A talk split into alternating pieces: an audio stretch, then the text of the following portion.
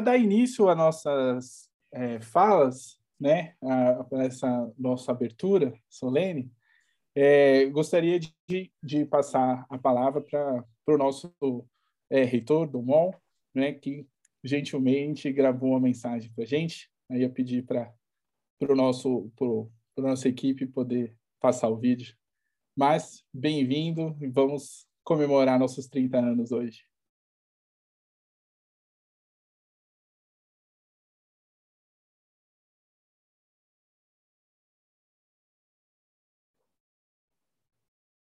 Hum, acho que eu não estou vendo.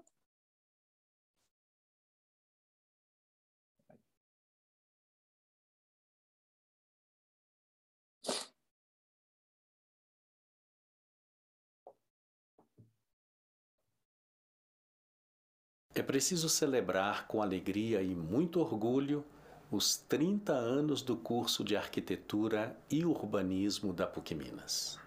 Uma trajetória certamente em que tantos professores e funcionários dedicaram-se à formação com qualidade de tantos arquitetos e arquitetas. Temos certeza que a contribuição da PUC Minas nessas três décadas tem sido efetiva no sentido de melhor integrar a pessoa à cidade. E aqui devemos pensar o sentido mais amplo dessa presença. A cidade e sua história e sua memória. A cidade e suas possibilidades e limitações. A vida urbana que nos permite ir e vir, mas que também nos faz querer ficar. E isso só é possível numa cidade inclusiva da prática saudável da vida coletiva e do respeito comum, as bases da verdadeira cidadania. Parabéns a todos que aqui se formaram, aos estudantes que aqui estão fazendo desta história uma história ainda mais bonita, e gratidão profunda e verdadeira a todos os professores e funcionários do curso de Arquitetura e Urbanismo que o têm construído.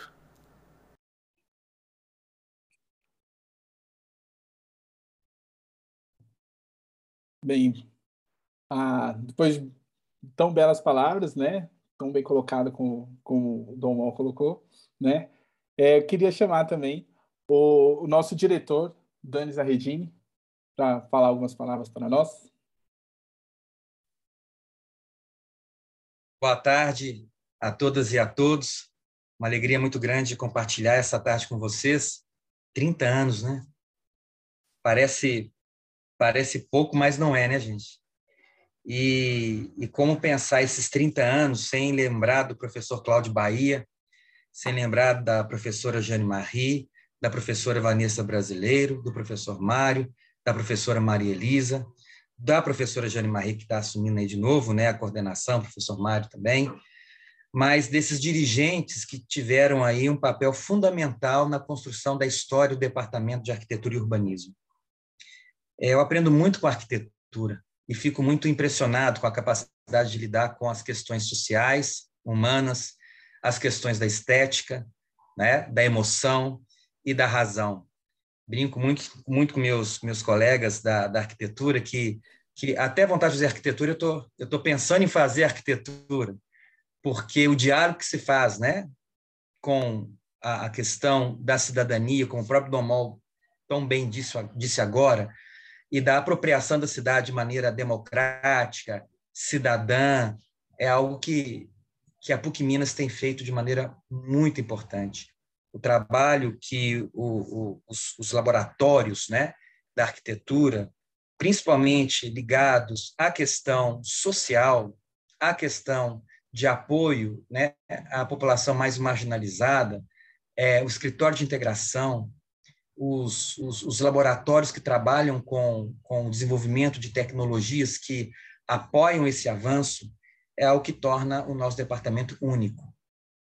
Então, aos nossos professores do departamento e do curso, aos nossos funcionários, aos nossos alunos, que muito têm se dedicado, que muito têm trabalhado né, para que a, a arquitetura continue sendo essa força importante para a universidade.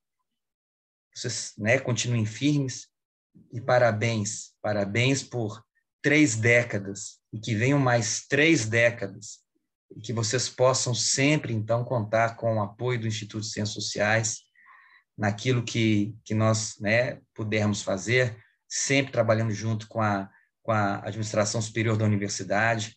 Eu brinco, brinco com os meus colegas, né? Gente, a arquitetura consegue tudo, por quê? Porque ela é importante, porque ela é competente e importante, né? O professor Leonardo não me deixa mentir, né? E um parceirão nosso durante todos esses anos, e, e, e, a luta de todos nós, né, como o professor Mário tem, tem, tem tido né, nesses últimos semestres, tão desafiadores, de manter a arquitetura como sendo esse centro de excelência, esse centro de referência para a formação de profissionais, não só profissionais tecnicamente preparados, mas humanistas. Eu acho que isso é muito importante. Também gostaria de agradecer muito ao colegiado, ao, ao NDE e a todos que colaboram né, com, com boa fé, com sinceridade, na continuidade desse projeto, que é um projeto muito importante. Então, parabéns a todas e todos. Espero que possamos comemorar por muitos anos ainda essa, essa empreitada. Muito obrigado.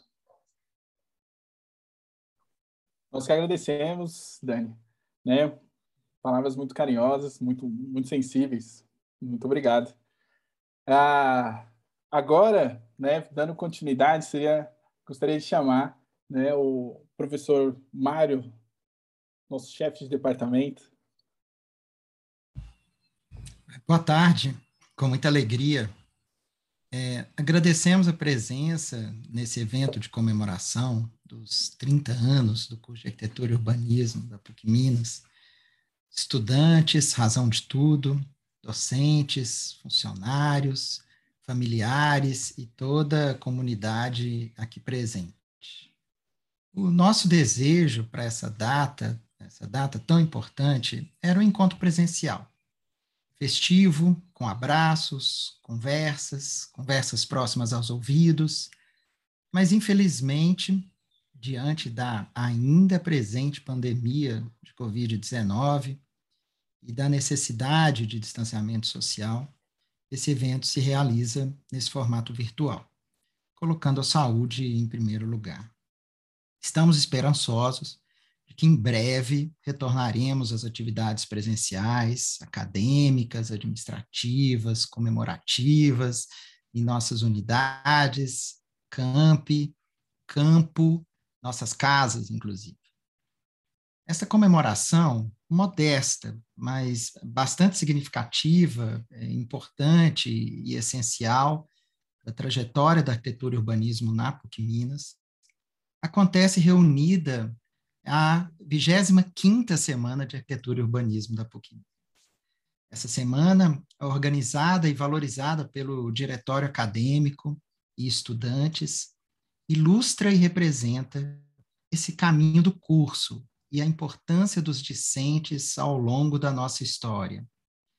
É, este é um momento de celebrar, enaltecer e comemorar a existência e o percurso desta é, grande comunhão, essa comunhão em torno do conhecer e do praticar arquitetura e urbanismo. Sempre com muita alegria e entusiasmo. Afinal de contas, educar é ser feliz e arquitetura e urbanismo é emoção trajetória do nosso curso é belíssima. É, estamos envolvidos de corpo, alma, coração nessa construção, nesses anos todos, nessas três décadas. Em minha memória vivem pessoas, gente, estudantes, monitores, né, bolsistas, colegas de docência, chefes, funcionários, amigos. Na minha memória vivem as ideias, projetos, arquiteturas, formas de aprender. Minha memória também vive os encontros, as aulas, as conversas, as atividades, as reuniões, as festas. Em minha memória também vivem os espaços. O prédio 3, com seu pé direito generoso, nosso início, a obra que vivemos até hoje, corredores, os cantos. Em minha memória, o último capítulo, a luta e a superação da pandemia.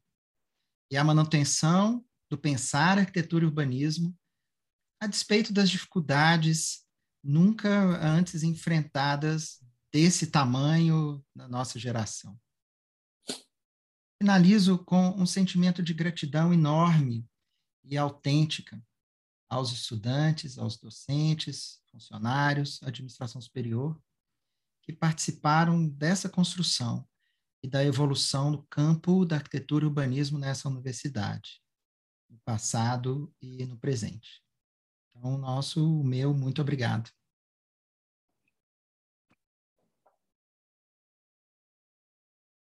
Maravilha, Mário. Obrigado pela, pelas suas palavras. Estou é, um pouco nervoso, gente, né? Um momento muito empolgante que a gente ficou planejando, né? Mas agora eu queria é, passar a palavra, né, para a gente reproduzir uh, o pedir para a equipe reproduzir, né, o, o vídeo do professor Cláudio Bahia, né, que tem um, um, um ponto muito marcante na nossa história.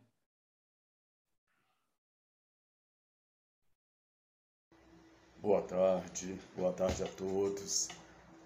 Com alegria, agradeço o convite do Departamento de Arquitetura e Urbanismo e aos coordenadores e à organização da Semana de Arquitetura da PUC Minas.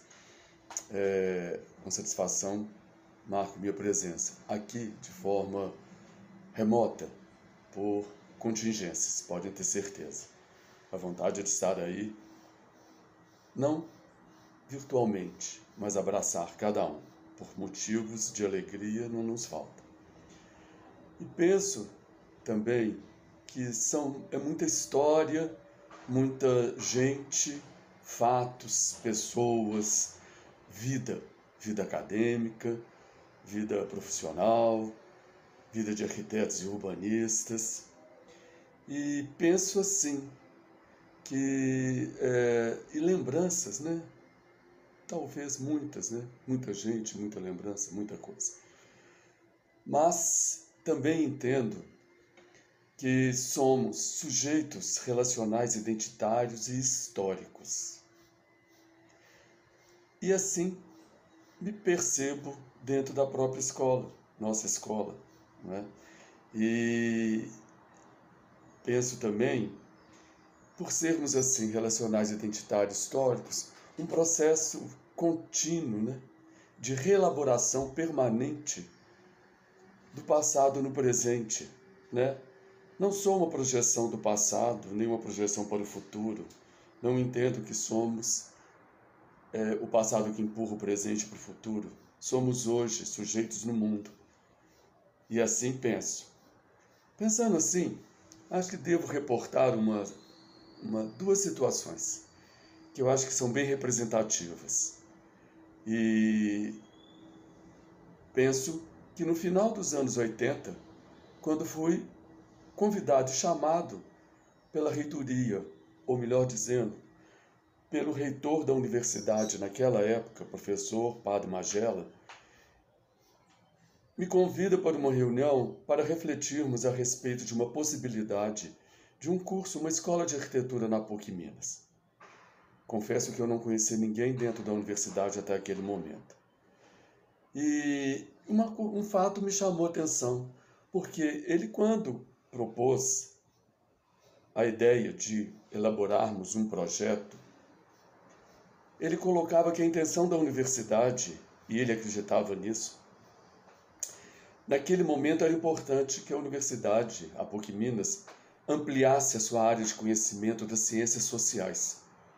Curioso isso, porque naquela época a própria comunidade arquitetônica urbanista brasileira tinha uma, uma, uma pequena discussão, ou uma incipiente, não vou dizer nem isso, iniciada já uma discussão sobre a pertinência da arquitetura nas áreas de conhecimento, ciências exatas.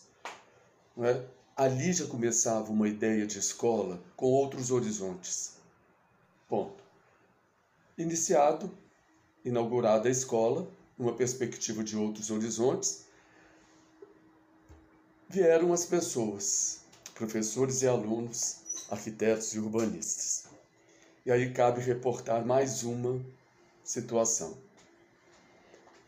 É, nesse horizonte de trabalhar arquitetura e urbanismo na educação brasileira, não é? a partir da PUC Minas, é, tivemos alguns embates, claro, porque sujeitos relacionais identitários históricos são sujeitos políticos, não é? e os arquitetos não somos diferentes.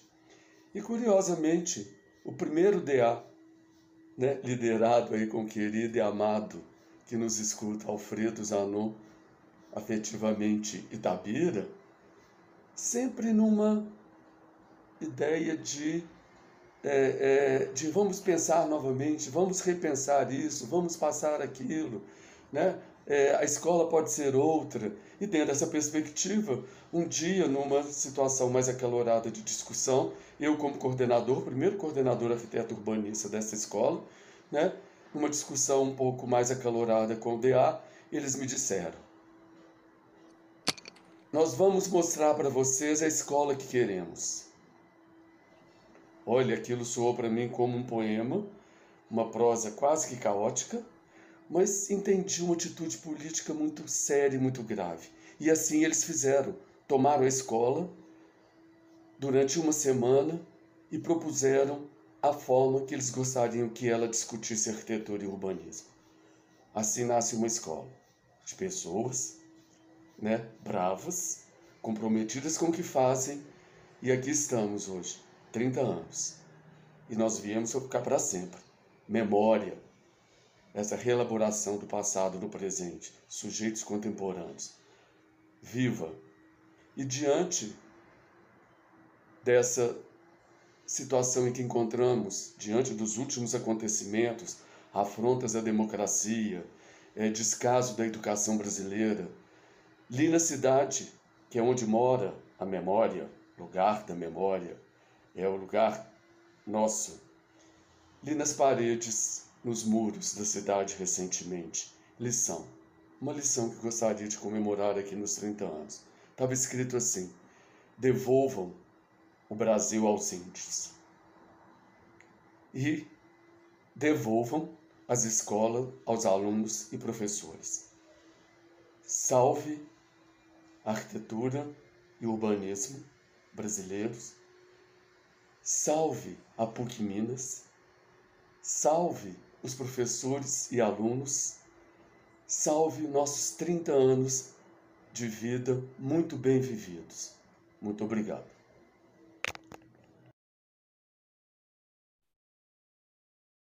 Sensacional. Bahia tem um poder, né? Cada vez mais saudade de todo mundo, né? Ouvindo todo mundo falar. Ai, ai. Bem, então, dando sequência, queria muito é, chamar Maria Elisa, né, o nosso Pichote, para falar algumas palavras para a gente também.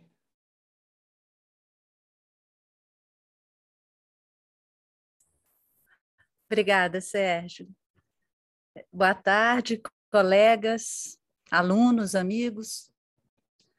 Eu pude compartilhar com vocês os muitos anos da nossa escola, esse espaço acadêmico e político com a certeza de que a alegria e a utopia são as chaves do trabalho coletivo. Foram muitas mãos, muitos corações, nossa alma esparramada nesse lugar complexo e fértil, democrático, livre e inspirador como há de ser. No meio do caminho, aportamos nesse navio que construímos juntos, o 47, feito para ser transformado por todos, ocupado, desenhado, colorido, palco, cenário e camarim. Que possamos voltar logo a ele, aos nossos encontros, ao desenho, ao vivo e a cores. Pois nossa vida depende de encontrar, entre tudo que nos cerca, os hiatos de beleza e maravilhamento. Foi ali com vocês, na pracinha da Hilda, no gramado, no cine paredão, nos ateliês, nas escadas, que ouvia os risos de nossos trabalhos, que vivia as tristezas das tragédias brasileiras, que sentia a coragem própria dos jovens, a energia infindável do escritório de integração e do canteiro em obras. Foi ali que aprendi a ver muitos mundos, que quis, mais que tudo, ser professora arquiteta. São muitas histórias. E Bahia contou a mais linda, porque é acontecida de novo tantas outras vezes, a história dos estudantes a projetarem a escola que queremos, a escola que deveria ser. 25 semanas, é uma riqueza. Que experiências! O integrado da Casa do Conde, o Ené em Ouro Preto, arquitetos e arquitetas, autoprodutores, cineastas, artistas, músicos, filósofos, gente de todo lugar e de toda lavra, a conversar e a imaginar. Foram anos de embates, manifestos, ideias, invenções, proposições. Porque somos uma gente que quer mudar o mundo. Planejamos e projetamos porque sabemos que o mundo pode ser melhor do que é. E essa tarefa se enche de alegria ao educar para o ofício da arquitetura. Essa que acolhe, ilumina, celebra, educa, transforma que pode, talvez, fazer de nós pessoas mais generosas e amorosas. Sabemos que o mundo é injusto e violento, que estamos a trilhar um caminho suicida hoje no Brasil e que todos os indicadores apontam para a catástrofe planetária. Mas há trabalho a fazer e há beleza nesse trabalho. Somos uma gente de esperança, ou não teríamos chegado até aqui. Uma esperança ativa, revolucionária, ou não seria esperança? Wisława Szymborska, a poeta polonesa, diz que nascemos sem prática e morreremos sem rotina. Vamos então juntos a mudar esse mundo variado, incompleto e imperfeito que se abre a cada dia. Que o que aprendemos, o que praticamos, deságue num sonho compartilhado de uma democracia verdadeira, para que habitemos todos nós plenamente nossas cidades, todas elas.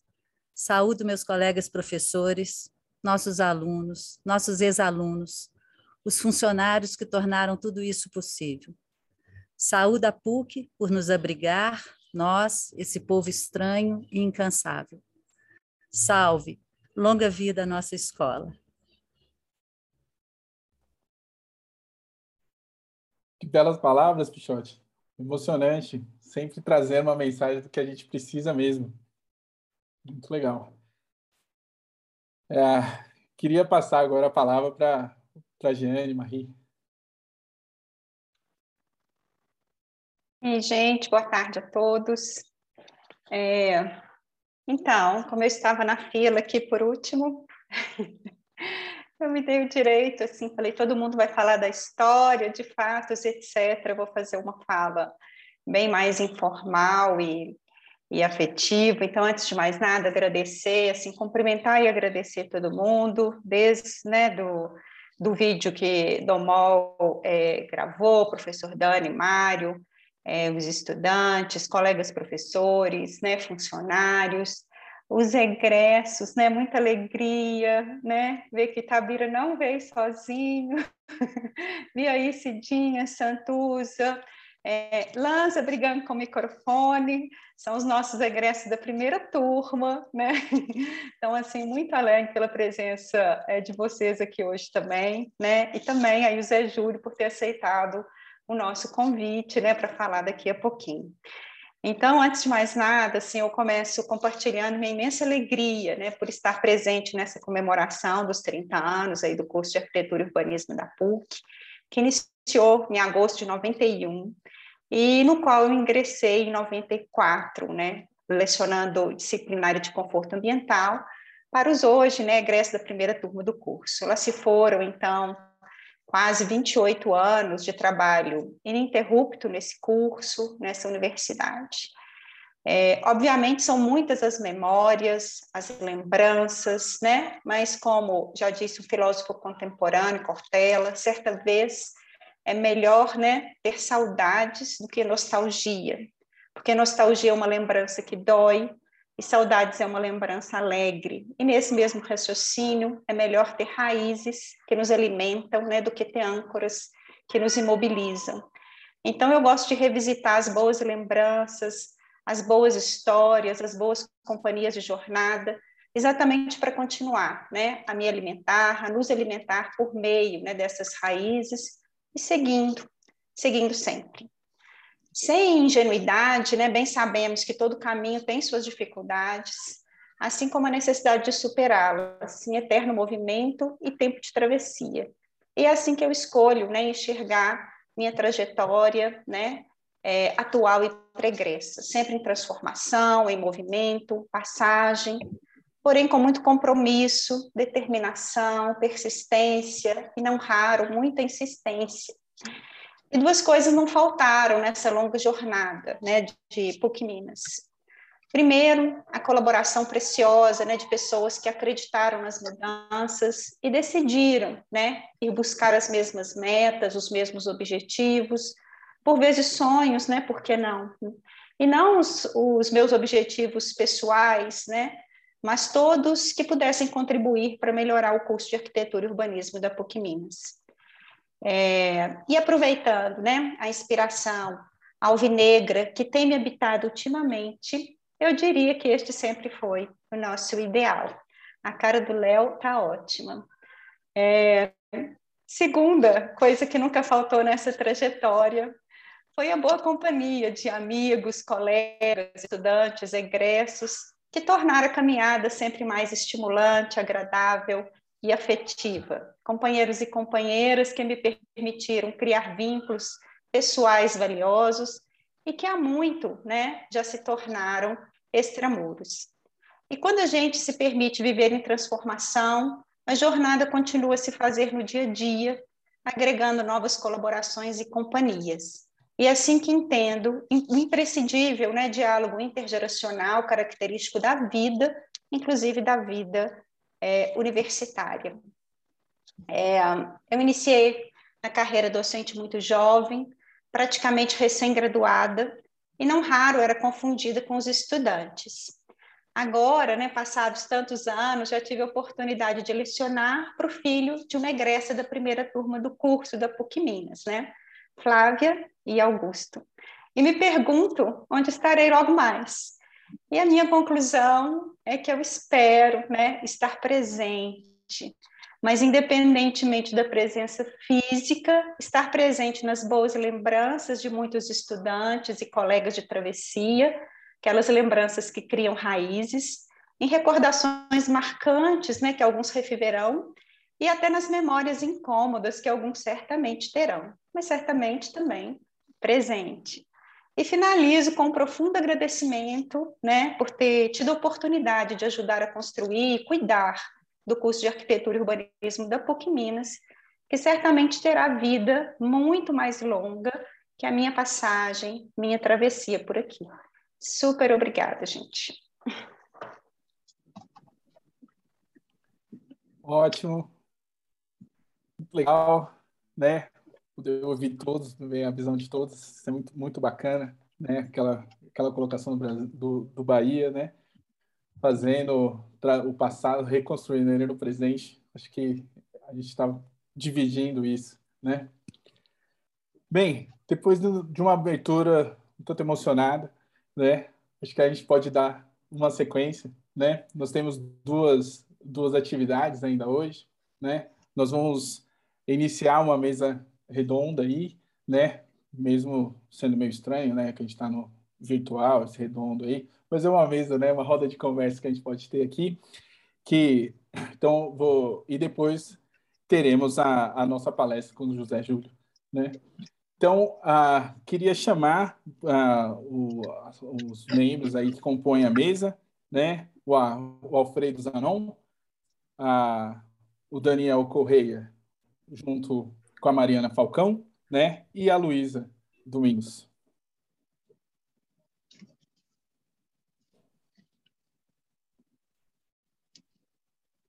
Olá a todos, boa tarde.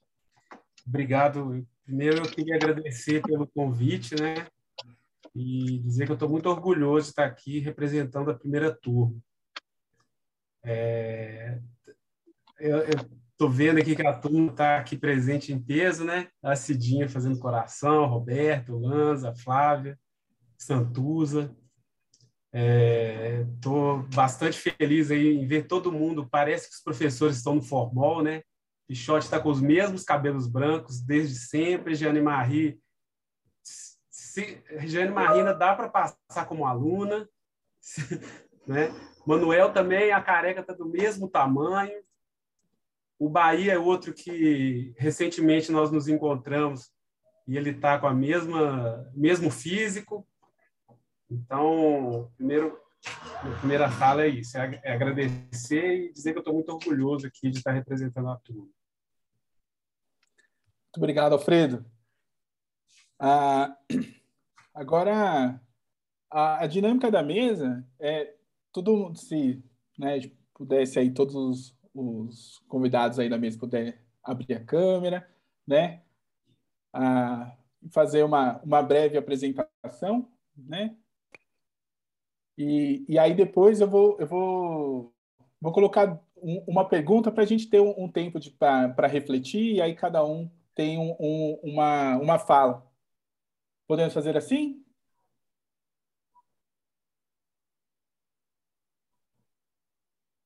E... Ah, Estão e... me ouvindo? Isso. Agora sim. sim, sim. Está no áudio. Oi, gente, boa tarde. Que saudade que é ver vocês todos aí reunidos, dá um quentinho no coração.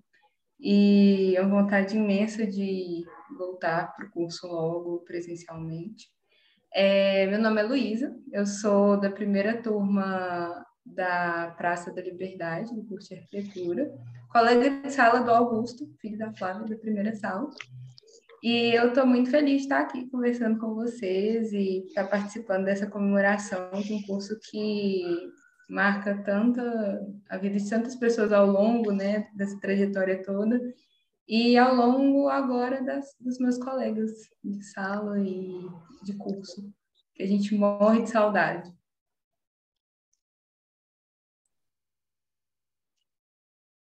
Maravilha, Luísa. Bom revê-la também. A gente só se vê em figurinhas agora. Ah, saudades, Poxa vida. E aí, Daniel, Mariana? Olá, pessoal, boa tarde. Bom, honrado pelo convite também, né? Fui até pego de surpresa. É, já não, não vou a PUC há um tempinho, mas é sempre muito bom reencontrar os antigos professores, antigos colegas é, eu fui convidado como representante aqui de uma, uma parte do DA, né?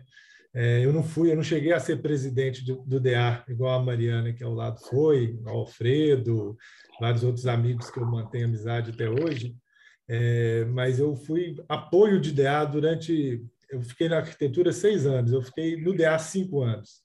Acho que eu só não fiquei no DA no primeiro semestre e no último semestre no TFG, porque né, o Rogério Palhares ficava em cima de mim lá, falou: agora você não vai ficar estudando sinuca mais não. Mas o DA foi muito importante assim para minha vida, da minha vida pessoal para minha vida pessoal, é, profissional, porque foi lá onde eu fiz as, as, amizades com os arquitetos com quem eu troco ideia até hoje. É, era lá onde a gente se reunia para discutir, né? que arquitetura que a gente queria, não só para o curso, mas para a própria cidade, para o mundo, né? Hoje para os nossos filhos, né? Estão todos com filhos aí, a gente fica discutindo sobre a, as escolas construtivistas ou isso ou aquilo, e tudo nasceu, né? Na, na, em volta daquela mesa redonda do primeiro DA que era bem pequenininho, né? O, Fredo, o Itabira deve lembrar bem daquele DA, que era difícil até de ficar lá dentro. A gente preferia ficar do lado de fora, colocava a rede, a tirolesa, e muitos eventos, fizemos muitas festas para encontrar, né, desde o décimo período até o primeiro período, a gente fazia questão, né, os trotes eram saudáveis, eles não, não machucavam, não humilhavam ninguém, e era mais era para para fazer as pessoas se conhecerem, trocar as figurinhas, e os professores iam também, era muito bom. Então, assim, eu tenho só a agradecer a arquitetura da PUC, que eu entrei em 1997, fiquei lá seis anos, depois fui funcionário da PUC, laboratório com, com o Mário, e depois disso a Mariana formou em 2007, e foi, né, aí ela vai contar a história dela e a gente pretende estar sempre presente aí no curso de arquitetura, vida longa ao curso de arquitetura. Deixa a palavra para a Mariana Falcão. Oi, pessoal. Prazer enorme estar aqui, vendo todo mundo aí é, online, né? Mas ainda assim é um, é um refresco para os olhos. Muito bom essas introduções, né? Bahia, Pichote, Jeane, eu acho que a gente só, só tem boas lembranças né, de todo o corpo docente é, que esteve presente também durante a minha gestão, né, que foi em 2006. E agradecer pelo convite. Ano passado a gente teve também a, a honra de participar né, de um encontro entre participantes do DA. É, e voltar esse ano assim com né, esse grupo diferente é, é sempre uma honra. Então agradeço aí o convite do Sérgio. Obrigada. Não, o, a gente pensou esses convites junto com o DA, né? Então, é, foi, muito, foi muito legal. Gente, para essa discussão, eu queria jogar a, uma pergunta aqui para a gente, né? Que é o seguinte: a, passando esses 30 anos aqui, né? A, regressos, né? A, a quase uma egressa da primeira turma e, né? E, e uma representação tão importante do DA, né, que tem que é, é, tão importante no nosso curso, eu queria colocar assim, que aí cada um pode falar um pouco, né? É, aí vocês veem, o, eu só fico aqui no, num controle do tempo, né? O que, que a gente poder, o que, que vocês poderiam falar para essa turma que está no curso, que está ingressando, né? O que que na experiência de vocês, depois de ter passado esses anos, né? A gente pode começar com o Alfredo, né? Para a gente, o que, que a gente poderia falar para essa turma que está entrando agora, que está no meio do curso? O que, que vocês poderiam destacar para a gente? Bom, eu fazendo uma retrospectiva da minha carreira, vendo o que, que deu certo, o que não deu, o que eu experimentei, o que, que foi, foi positivo, né? É, o que eu traria aqui de reflexão é, é os alunos aproveitarem as oportunidades que, que o curso tem, que o curso de arquitetura dá a todo mundo, né? Que frequenta, que é esse espraiamento do conhecimento. Então, é, a gente é, explora aí a, a questão da ciências exatas, ciências sociais, né? Então, durante o curso, eu acho que é aproveitar esse espraiamento que, que essa formação nos proporciona e explorar. É, e, e, assim, gente, ralar muito, é, aproveitar as oportunidades, é entrar em concurso, é se aventurar, é produzir conhecimento, é ter essa postura política que o, que o Bahia citou aí, que, que, que a gente teve aí no primeiro DA, né, nesse embate, eu acho que eu guardo uma frase muito importante que eu aprendi durante o curso de arquitetura, que é, a arquitetura é um ato político, né? Então, a gente, ao longo da nossa carreira, né, eu acho também que a gente tem que manter essa, essa não pode abrir mão dessa conexão que a gente tem com essas diversas áreas de conhecimento, seja cultural, econômico, político, comportamental, tecnológico, e tudo isso vai desembocar no, no, no ser político. Então, a gente fazendo arquitetura involuntariamente, a gente está praticando política, a gente está fazendo política. Seja fazendo um projeto de um design, seja fazendo, é, tornando a cidade mais acessível ou menos acessível, isso é política. É, eu acho que é, desde a formação, a gente é, tem que extraiar esse conhecimento que a gente tem essa oportunidade de fazê-lo e não cair na vida assim de uma maneira profissional, de uma maneira ingênua, né? Achar que, que o, o que a gente faz ah, não vai ter reflexo, não tem impacto, é, é, não achar que não vai ser importante a gente explorar essas, essas outras facetas do conhecimento que a gente involuntariamente usa em qualquer atividade de arquitetura que a gente desempenhe, né? Então, o conhecimento cultural, político, comportamental, tecnológico é importante no nosso dia a dia, é importante que ele venha sendo construído desde o início da formação.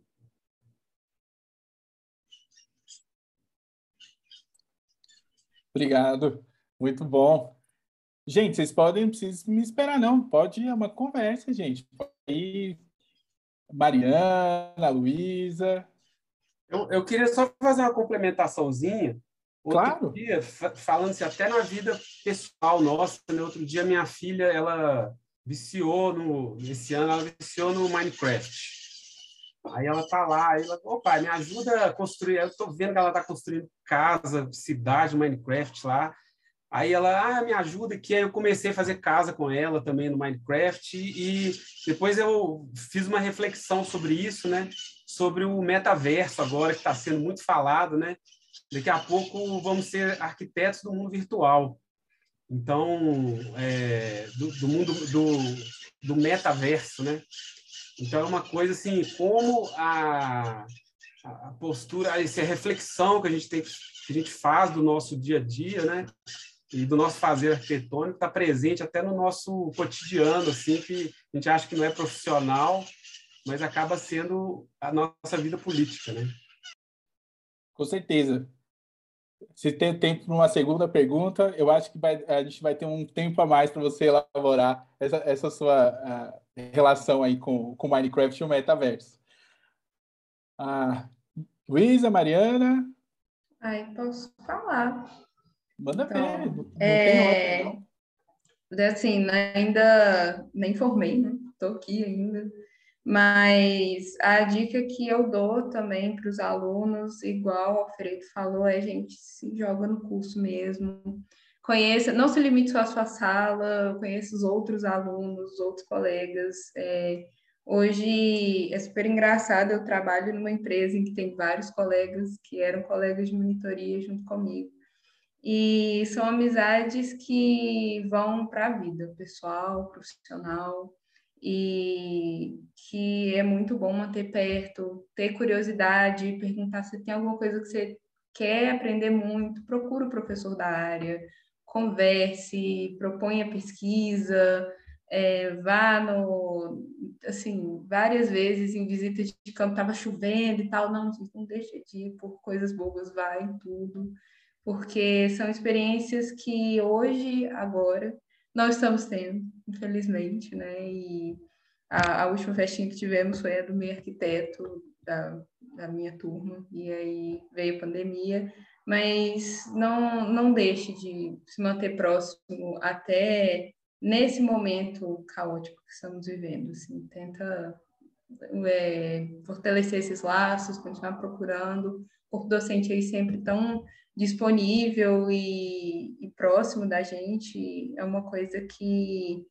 faz a gente acreditar que o mundo pode ser melhor, que a gente pode fazer diferença, que a gente pode questionar, que a gente pode ir para o mercado de, trabalho fazer alguma diferença. Assim, isso é muito importante.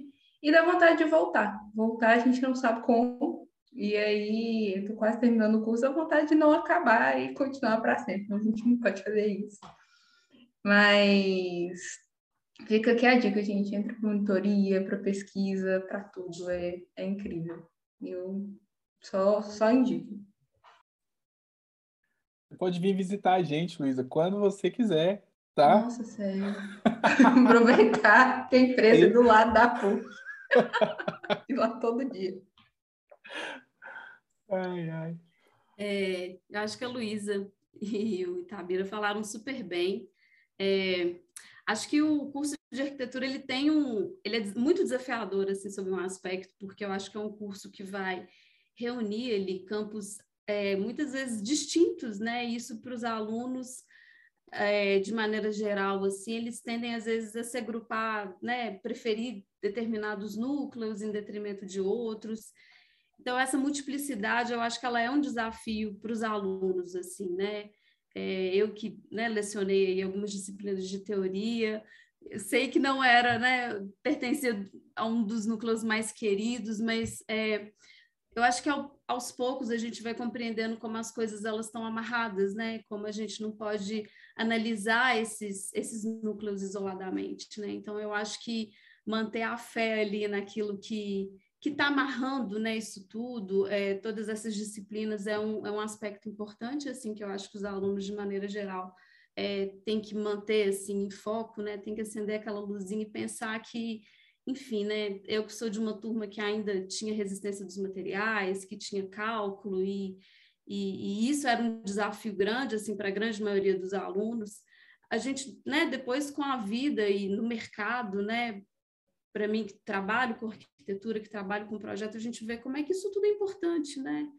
E acho que de maneira geral é manter esse foco. Acho que a Luísa eh, pegou num ponto super importante, assim, de aproveitar o que a universidade oferece, né? Então, quando você está ali é, se debruçando sobre as possibilidades, as oportunidades de fazer iniciação científica, de, na minha época era ProBIC, né? Eu não sei se continua esse nome, mas assim, investigar, né? Ir além do que, que os, os, professores estão é, é, a princípio, né, dando a ver ali nas aulas, né? Eu acho que o curso ele vai muito além disso, né? A gente como professor tem ali uma função às vezes de apresentar, de mostrar ali uma janela, e é muito bom quando a gente vê os alunos correndo atrás assim, né, se interessando e, e indo além assim. E e fazer estágio, que eu acho que é uma coisa super importante, porque a gente está falando de um curso, né, de uma profissão que ela é múltipla por natureza, você tem ali muitas possibilidades de atuação depois de formado, né, muito além de montar um escritório e, e ser autônomo. Eu e o Daniel, hoje a gente trabalha é, com garimpo criativo, que era uma coisa que a gente jamais imaginou que a gente é, faria, né, dentro da universidade. Então, assim, com ressignificação de mobiliário, com, né, explorando bastante assim essa função social do arquiteto. Eu acho que a gente também ir além e, e poder experimentar isso como estudante de arquitetura, fazendo estágio o máximo possível. Eu acho que isso é um, um, um conselho assim valioso, né? Que os alunos não se acomodem, assim, que eles queiram aprender e que é desafiador, né? É, é, você se lançar ali no escritório, enfim, tá, tá como aprendiz mesmo, mas é, que a partir disso você tem a chance também de experimentar é, é, é, possibilidades né, de trabalho e, e, sair do curso já sabendo, né? Eu quero ir para aquele rumo, eu quero explorar isso, eu quero trabalhar dentro desse campo, é muito bom. Então, eu acho que para complementar os meninos aí, minha, minha, minha sugestão fica como sendo essa. Maravilha, Mari. Ah, bem, é, eu queria lançar então aqui mais uma, uma pergunta que a gente poderia é, se debruçar, né? Então, o que a gente estava falando sobre né, o que, que dicas vocês dariam para quem está na faculdade, né? Mas agora tem, a gente poderia inverter uma, uma pergunta, né? Que agora não, vocês, aí, grande maioria, é, todo mundo trabalhando, né? Luísa, ela segue a risca, isso que você falou, Mari. É, a garota faz muitos estágios, né? Uns até a mais, né, Luísa? Mas tudo bem. Ah, agora, o que seria muito interessante a gente conversar, e o que, que vocês indicam de futuros? Que cenários vocês estão vendo se formando, né? Acho que é, é por isso que eu até brinquei, Alfredo, né? Discutir esse metaverso, né? E mesmo que não seja para, assim, não é, por exemplo, eu vejo um cenário, mas ele não é uma, uma a minha praia, né? Mas o que, que vocês vislumbram? O que, que vocês, depois de, dessa experiência, desses anos, o que, que vocês vêm descortinando, né? Futuro da nossos futuros formados aí. E é livre, quem quiser começar, manda ver, gente. Eu, eu só fico falando, só vou falar quando tem para acabar. Pode mandar ver. Bom, eu, é, assim, eu vou falar um pouco do, do mundo que eu vivo. Né? Eu, eu vejo dois, dois cenários. Assim. Um é o cenário bem especializado, que a, a, carreira de arquitetura vai demandar cada vez mais arquitetos extremamente especializados seja em arquitetura paramétrica, seja é, em é, arquitetura que tem muita transversalidade com outras disciplinas, né, com, com engenharia, com instalações. sustentabilidade, né? E, por outro lado, eu vejo uma arquitetura de volume, uma demanda de mercado de volume, que é, essa, é a arquitetura social, que é tornar a cidade mais habitável, né? que é o, é, é o eu acho que vai demandar um volume, que tem demandado um volume grande de, de arquitetos. Então, é, são dois são dois caminhos assim bem distintos, né? É, a arquitetura social é uma arquitetura que a gente, por mais que eu, eu vejo que a, a, a, PUC tem uma, uma pegada, assim, desde a sua criação, de ter essa arquitetura social, a gente não vê, a gente vê muito poucos arquitetos no mercado fazendo isso de maneira, assim, efetiva, né? É, e, e do, pelo outro lado, essa arquitetura mais especializada também é algo que é, leva um tempo para se formar, né? E, e demanda experiência, prazo de, de convivência com aquilo. Está aí a Robertinha, né, Roberta? Que está aí há uns 30 anos nessa arquitetura, né? É, então, é uma... Eu, eu acho assim, são dois caminhos distintos, né? Que é o futuro do para quem está buscando a profissão. Agora, eu também vejo o seguinte: vamos, quando eu vejo assim, todas as pessoas que formaram comigo e tal, aí eu retomo aquele discurso sobre a, a, esse espraiamento do conhecimento que a arquitetura nos proporciona. Hoje a gente tem visto que tem profissão que não tem formação para essa profissão, que é aquela profissão assim, que a pessoa se faz, né? É, aquele trabalho assim, que a pessoa se, se constrói eu acho que a formação em arquitetura ela dá esse, ela tem muito essa pega, essa transversalidade que a arquitetura tem, ela proporciona isso. Então, até a turma que a gente formou junto, eu vejo gente assim trabalhando com design, com ilustração, com sabe, com vários tipos de, de, de atuação na, que tem alguma pega assim, com a arquitetura. Eu ah, tem uns tem quatro anos que eu estou trabalhando aí com uma é, numa, numa área onde eu vejo muitos arquitetos que não trabalham diretamente com arquitetura, com desenvolvimento de projeto. É uma arquitetura mais, é, é um trabalho mais social, né? De, de, de entender ocupações, de entender o, o, a vida cotidiana das pessoas, né? Então, eu acho que tem essa questão também que o curso de arquitetura ele, ele tem essa saída assim para outros é, para profissões que não têm formação para ela. E aí tem o metaverso, né? Eu acho que eu falei brincando, mas é sério, tá? Acho que assim, a gente está vendo, eu, eu vejo o quanto é, virou, virou fetiche a gente ter um Pinterest, de ficar lá acompanhando, vendo arquiteturas assim maravilhosas e tal, que no nosso mundo é, é, é quase que impossível realizá-lo, né? É, e agora no mundo virtual é possível, então acho que está criando involuntariamente o um mundo conectado está criando um fetiche que a gente vai acabar migrando assim com a, a, frustração de não conseguir realizar aquilo no mundo real, a gente realiza aquilo no mundo virtual e daqui a pouco tem pessoas se relacionando, a gente já tem as pessoas se relacionam através da virtual, é, do mundo virtual, né? fazem encontros comemorativos de 30 anos de arquitetura no mundo virtual. Então, daqui a pouco vão estar habitando casas no mundo virtu virtual, né? É, eu tenho um pouco assim, me dá frio na barriga esse futuro aí que está se descortinando. Então são três, tá? Coloquei três linhas assim de, de atuação aí da, do arquiteto. Muito bom. Pode complementar, Marina e Daniel? Pode ir, Luiz. Pode ir? Então, é, eu acho que hoje, é, por mais que eu esteja entrando agora no mercado, Sérgio aí responde para todo mundo, hoje Sérgio.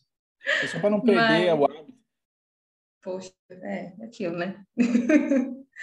Mas é uma coisa que eu tenho é, vivido e visto muito próximo a mim é que hoje em dia a, as barreiras assim entre as áreas da construção civil têm sido é, não quebradas, né? Mas tipo assim, tem se integrado e tem muito espaço para criatividade, para as novas soluções. E uma coisa que eu me lembro da primeira aula que o Sérgio deu para minha sala, assim, no primeiro dia, que ele falou, gente, eu vou ensinar aqui a pontinha do iceberg, vá procurar o resto se você quiser, porque são, são muitas áreas, são igual o pessoal hoje em dia, né, no, no curso tem um debate que fica, ah, mas e o software tal, e o software X, y? Assim, tem espaço para todo mundo, gente, vá, descubra, e eu acho que quanto mais soluções aparecerem, é, melhores projetos e soluções projetuais e de cidade, etc., vão chegar. E, e, eu acho que muito além disso também, ontem com a palestra da, da Duda, é olhar para a cidade e para o futuro. Assim, ter um cuidado com, com a natureza, ter um cuidado com os bens que a gente tem, que não são bens vistos assim, ah, no capitalismo, dinheiro, não sei o quê que são essenciais à vida, porque sem eles a gente não estaria aqui. Então, é ter esse cuidado, é ter esse olhar de buscar novas alternativas mesmo e se jogar aí no mundo, enfim, e acompanhado criação de aplicativos muito loucos aí para obra e etc. E ver que uma ideia pode gerar um, um milhão de alternativas. Então, eu acho que é importante a gente se aventurar em, em áreas distintas, assim, não só fazer o projetinho igual a gente tem essa ideia de, não, vamos abrir o escritório, fazer o projeto. Tem área para muita coisa. Então, pessoal, é, eu tomei um caminho um pouco diferente, assim, né, ultimamente, mas desde que eu, antes de eu formar, já tinha um escritório com, com outros três arquitetos e achei, achei que eu ia ser arquiteto de escritório por resto da vida. A vida vai tomando uns rumos que a gente não imagina. Mas eu acho assim, com o que eu pouco eu tenho acompanhado das tecnologias, evoluções das tecnologias para projetos, né, e para construção civil, é, a gente tem muita ferramenta bacana para propor o melhor para a cidade, né? É, e cada vez mais isso vai ser necessário, que as cidades sejam inteligentes, sustentáveis, né? A primeira vez que eu ouvi sustentabilidade foi dentro do DA, na terceira semana de arquitetura, se não me engano, foi não na, na quinta semana de arquitetura foi sustentabilidade. E naquela época eu nunca tinha ouvido falar no que, nessa, nesse termo, né? Eu acho assim, ela nunca deixou de, de, de sair de moda, né? Felizmente, mas é, infelizmente tem poucas pessoas que ainda aplicam, né? E, e tentam fazer um projeto sustentável, construção sustentável. Então, assim, a gente tem a tecnologia total para é, aplicar isso na cidade, no meio rural, para todo lado que seja, para melhorar o planeta para as pessoas. E, e, o arquiteto está aí para isso, né? Tem as ferramentas têm que ser ensinadas, os professores têm que passar, os alunos têm que querer aprender e têm que querer depois de formado querer também fazer o melhor possível. Eu, como arquiteto, acabamos é, formando uma loja em busca do upcycling, que é reciclagem, né? Que é trabalhar com o reuso de peças que estavam no lixo, nas caçambas, nos ferros velhos, nas casas das pessoas mutuadas lá sem uso. Então, assim, a gente tomou um caminho dentro da sustentabilidade. É pequeno, mas já é alguma coisa. Então, as pessoas é, compram da gente é, produtos que já tiveram vida, já tiveram uso e não foram para o lixo, não vão para o lixo e vão novamente ter vida. Então, eu estou contribuindo um pouquinho aí, junto com a Mariana, junto com meus outros dois sócios lá no Coletivo AU, e os arquitetos, novos arquitetos, nossos professores, é, ensinando as, as, a, as, novas ferramentas e também as ideias, né? Não é só não é só ferramenta, tem que ter a cabeça no lugar também para poder dar tudo certo. É, e eu, eu acho assim que às vezes a gente fica muito focado no futuro, é, mas é importante a gente pensar assim, né, no presente, o que, que esse presente, né, o impacto que esse presente está gerando, né? Então, quando o Dani fala sobre fazer um pouquinho, é um pouquinho que tem um impacto, que para a gente, né, igual eu falei também, foi uma surpresa, né, trabalhar numa área que a gente nunca tinha imaginado, que de certa forma para a gente nem existia, né, e de repente a gente encontrou um nicho onde as pessoas têm interesse, né? A nossa brincadeira ela é subverter o uso das coisas, né, dos objetos, é, dos móveis, e a gente vê que tem demanda para isso. Então é interessante a gente pensar nesse paradoxo, assim, né? Como é que a gente está tratando do passado, do que está sendo descartado, mas como é que a gente também está articulando o futuro disso, né? A partir do momento que a gente subverte esse uso, a gente está propondo ali uma, uma vida útil maior desses móveis, a gente também está pensando nesse futuro a longo prazo, né? Então, é, é, acho que vai muito por aí, assim, né? Falar da nossa experiência é, hoje, né? No mercado de trabalho e pensando, né? Em todo esse, esse contexto, né? Na nossa função, no impacto, né? Do que, que a gente propõe, né? Como é que isso é, é, tem um desdobramento na vida das pessoas, né? A, a, atuação do arquiteto, ela age diretamente de uma forma muito explícita, né? Na vida, no cotidiano das pessoas. E isso para a gente foi uma surpresa, mas é aquilo também, né? A gente brincar com essa criatividade que, que de maneira geral, está correndo aí na, na veia de todo mundo, né? Dos estudantes de maneira geral, né? Pensar além né? do, do óbvio. Então, sair um pouco fora da caixa também e pensar nesse futuro, é, considerando esse passado, né? Considerando o que, que a gente está fazendo, considerando o impacto que a gente gera né? no, no, no nosso meio ambiente, nas nossas cidades também.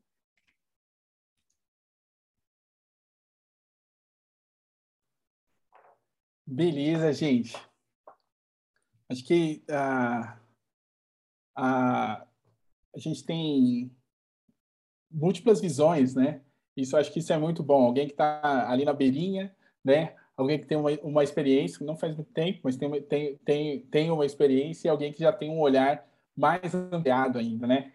Então, acho que é, que é muito, muito gratificante, né? E legal que a gente pode ver né, todo, todo esse percurso e que eu acho que tem um, um ponto muito interessante, né, que a gente, é, grande parte dos nossos alunos tem uma aquela ansiedade, né, do tipo, quando eu formar, eu vou, eu vou dar conta, né, eu vou, é, eu vou conseguir um, lugar, né, e eu acho que, que é, é, é a caminhada, né, é você ir trilhando isso, né, e, e aí conter um pouco dessa ansiedade, e, porque os caminhos são múltiplos, né, essa é, é uma coisa boa da nossa profissão, né? A, a, a diversidade de, de possibilidades de, de atuação, né? E que eu acho que, de certo modo, deixa ah, muitas vezes a, a, essa ansiedade é por conta disso também. Pô, mas eu posso fazer tantas coisas, né? E a gente vai descobrindo aí futuros. Acho que isso é, é, é uma parte muito legal da nossa profissão, né? Saber que você pode atuar em muitos, muitas frentes, assim. Eu, eu fico muito feliz e grato né, de ter sido arquiteto. Daí me manter aí. Gente, é, agora eu queria. Uh, eu sei que uh, eu não estou conseguindo acompanhar, mas eu sei que tem algumas uh, perguntas no chat, mas a gente queria prosseguir para, por conta do tempo, para a nossa palestra, né? Com o nosso convidado, que é o José Júlio.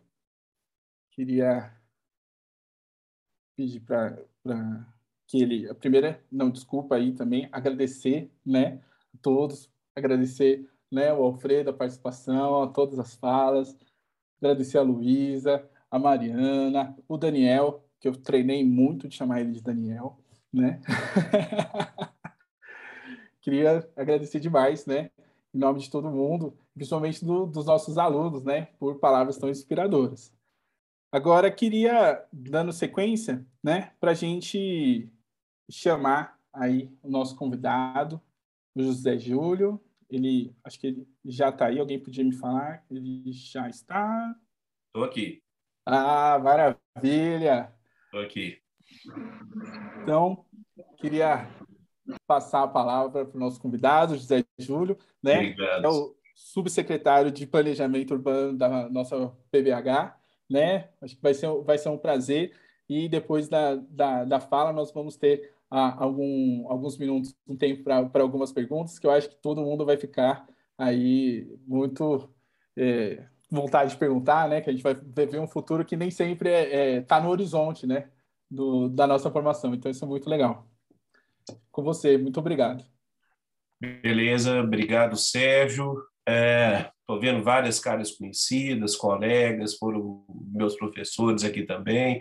Então, eu queria, em primeiro lugar, assim, agradecer de coração pelo, pelo convite de vir falar aqui é, nesses eventos de, que estão marcando os 30 anos do curso de arquitetura da PUC. Né? Eu acho que é, é extremamente importante a gente, a gente ter os cursos de arquitetura consolidados em, em mais de um mais de uma universidade, né? E, e, isso é uma coisa, uma mudança de cenário que, que veio acontecendo aos poucos, né? Assim, a gente, eu lembro que quando eu comecei a estudar, a gente tinha quatro cursos de arquitetura é, em Belo Horizonte e hoje a gente tem uma miríade de cursos. E isso vai, vai de uma certa forma é, combinar um pouquinho com algumas coisas que eu queria trazer aqui para a gente poder é, debater e, e colocar aqui para para discutir com todos. Bem, é, o, como eu falei aqui, tem alguns colegas, tem professores, etc. Eu me formei na, na PUC na turma de 2004. Então, peguei o finalzinho aí da, da a turma de dezembro de 2004. Então, peguei o finalzinho dessa dessa dessa dessa primeira metade da história do curso de arquitetura da PUC, né? É impressionante porque passa muito rápido, a gente até assusta quando a Jane veio me, me, me, apresentar esse convite, falar de 30 anos, eu falei, gente, não é possível, mas é de fato são 30 anos já de curso, é muita, muita coisa mesmo. E desde 2004, eu construí toda, toda a minha vida de trabalho, toda a minha carreira, ou, ou majoritariamente a minha carreira, dentro do poder público. Né? Eu dei houve uma coincidência aí de logo que, que eu me formei uh, em arquitetura, teve um concurso para a Prefeitura de Belo Horizonte, né, que é uma coisa que não tinha muito tempo, né, para a área de arquitetura e urbanismo. A Prefeitura tem uma carreira de arquitetura e urbanismo, já de arquitetura e engenharia né, no, no, no, no âmbito da administração já muito consolidada.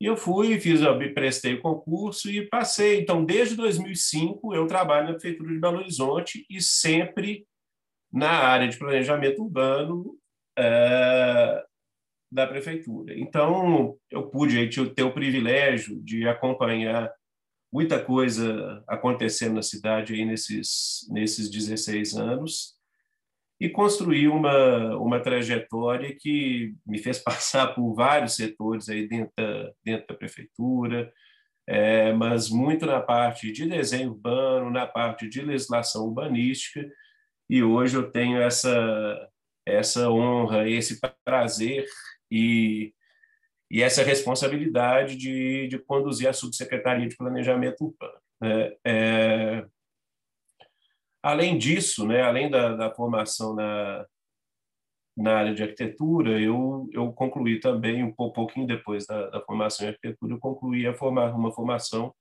é, como advogado, né, uma formação de direito, e isso acabou, de uma certa forma, e condicionando é, um pouco do meu trabalho. Né? Assim, já, eu, você já começa a trabalhar com, com uma segunda valência, né, com uma segunda especialidade que te coloca numa, numa, numa condição das pessoas é, buscarem a sua opinião para para assuntos que às vezes não são tão diretamente ligados à arquitetura ou que dependeriam às vezes de uma de uma consulta é, advogados de fora, procuradoria no caso do município. E isso acabou me ajudando bastante a abrir uma a ter uma visão diferente de alguns pontos da, do planejamento, do desenvolvimento das cidades, é, mas acaba também, de alguma outra forma, é, trazendo uma, um pouco mais um, uma responsabilidade extra, que as pessoas sempre acham que você vai ter.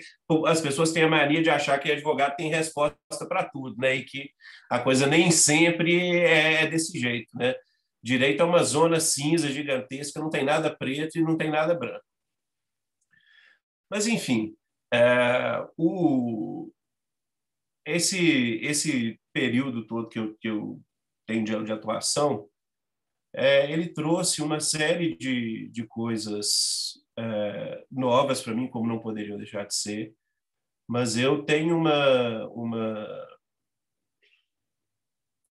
uma gratidão muito grande pelos momentos aí que eu passei dentro do curso de arquitetura da PUC, né? Assim, muito do que do que eu, eu trouxe da, da vida acadêmica teve de fato importância na, na minha na minha atuação profissional também na minha atuação como docente, né? Eu, eu, sou professor no momento licenciado lá do Isabela, mas enfim, eu eu, eu acho que o, o, eu ouvi uma fala uma fala da Luísa, uma fala da Mari aqui um pouco mais cedo e, e de uma certa forma eu, eu eu concordo com as duas, né? Eu acho que a gente traz, não, se não tivermos essa ansiedade de, de achar que o curso vai nos, nos dar tudo, a gente consegue trazer uma série de coisas positivas do curso para a vida, né? E, e, determinadas coisas a gente só vai ter oportunidade de fazer na faculdade ou de ter uma dedicação de tempo para reflexão realmente na vida acadêmica, né? A vida acadêmica ela proporciona alguns tipos de discussões que aí depois quando a gente vai trazer para uma situação real é, fica mais difícil. Por outro lado, eu acho que, como a Mari falou, a questão da gente ter um pouco de prática atrelado à, à vida acadêmica, especialmente no período de formação, eu acho que é uma coisa super interessante, porque você meio que vai testando os seus gostos. Né? É claro que a gente, eu acho que nós, como, como arquitetos urbanistas e profissionais de modo geral, né, de qualquer área, todos nós temos um, um eu, eu, eu, eu, pelo menos eu sinto a responsabilidade da gente devolver um pouco dessa formação que a gente teve para a sociedade, né? levar um pouco daquele, daquele conhecimento que a gente obteve para benefício da população de modo geral. Mas a gente também tem que fazer alguma coisa que a gente goste, né? E como nós estamos falando aqui de um curso que é extremamente variado, de uma área que é extremamente variada, você não precisa fazer alguma coisa que não seja da sua preferência, é só porque eventualmente aquilo, sei lá, é, é, socialmente mais interessante. A gente tem que ir atrás também dos nossos desejos. Eu acho que o equilíbrio dessas duas coisas é o que torna a vida profissional, que é maçante, é cansativa, é estressante, uma coisa um pouco mais prazerosa. Enfim, a gente vai, vai associando esse, é, essa realização de desejos pessoais com com a construção de uma, de uma trajetória profissional também é, interessante. Mas quando, quando a Giane me trouxe esse convite para poder vir aqui é, bater um papo aqui com todos, é, eu fiquei muito pensando do que, que a gente poderia discutir aqui. Né? Assim, tem tanta, tanta coisa de acontece, sempre acontecendo dentro da cidade, sempre a cidade as coisas sempre se modificando, a gente sempre tem novidade, né? A prefeitura sempre está fazendo coisa que a gente não sabe, que a população de modo geral não sabe e que é, seria legal para a gente discutir. Mas eu pensei que assim um, um, um, ponto de partida interessante é e é basicamente o que eu, o que eu vou tentar trazer aqui é meio que uma, uma, uma rápida leitura do que, que houve de mudança dentro da cidade durante os 30 anos aí de curso da, da arquitetura da PUC, é, da PUC Minas. Né? A gente, e eu tô, assim, é, independentemente de, de, de estar no, no, no cargo da secretaria, etc., a gente, no cargo de secretário, a gente estando no poder público, a gente acaba tendo uma visão, um pouco de visão panorâmica desse tipo de coisa, né? E o que eu, que eu pensei de trazer aqui foi um pouco dessa, de como que a cidade foi mudando, e mais do que a cidade propriamente, é, eu acho que como que a visão das pessoas sobre a cidade, sobre o cotidiano e sobre como que isso interfere na vida de cada um foi mudando. Né? Eu diria que, na minha, na minha leitura, isso acaba sendo mais importante propriamente do que a mudança é, espacial, a mudança no território, mas a mudança na consciência, na, na cabeça das pessoas e a compreensão é, do papel que elas exercem dentro do espaço da cidade, eu acho que é uma coisa é, de realmente chamar a atenção. Então, vou, vou passar uma, uma rápida apresentação, nem chamaria de apresentação, assim, são alguns slides para a gente poder para ir ilustrando algum, algumas das coisas que eu quero trazer aqui, é, obviamente sem tomar o, o tempo todo que nós temos para poder a gente conseguir trocar umas ideias aqui, que de fato é o, é o que é mais, mais importante nesse tipo de evento. Né? Vou só um minutinho que eu vou compartilhar minha tela.